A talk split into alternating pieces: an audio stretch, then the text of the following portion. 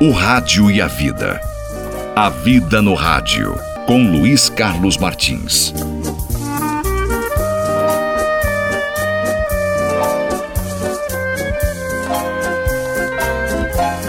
Oi, oi, gente querida.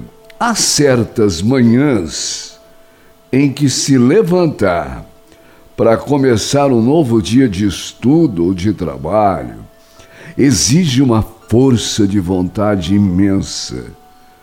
Em geral, antes de iniciar o trabalho, a preguiça costuma prevalecer. Levar adiante um compromisso cotidiano requer constância e um esforço que por vezes nos falta.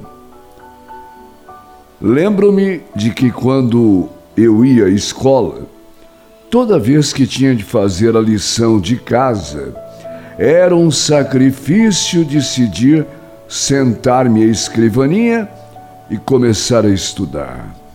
Nada mudou durante o tempo da universidade e quando comecei a trabalhar.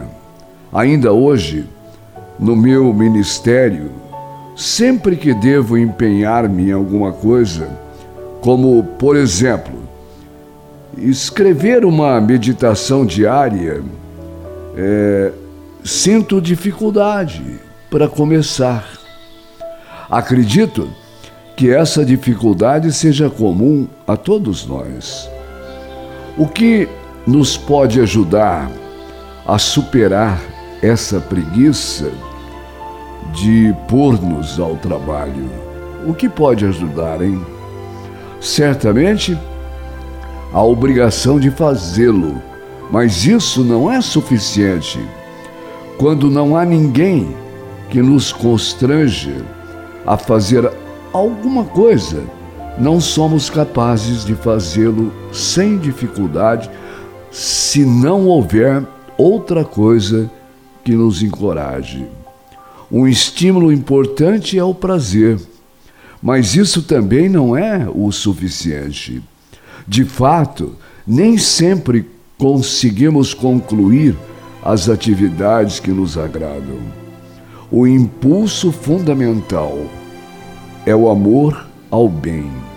Se você ama o que é bom, cada dia se porá ao trabalho, a fim de realizá-lo com a bênção de Deus. E depois de tanto esforço, poderá dizer: Que bom, hein? Estou feliz, feliz. Um beijo no seu coração. O Rádio e a Vida. A Vida no Rádio, com Luiz Carlos Martins.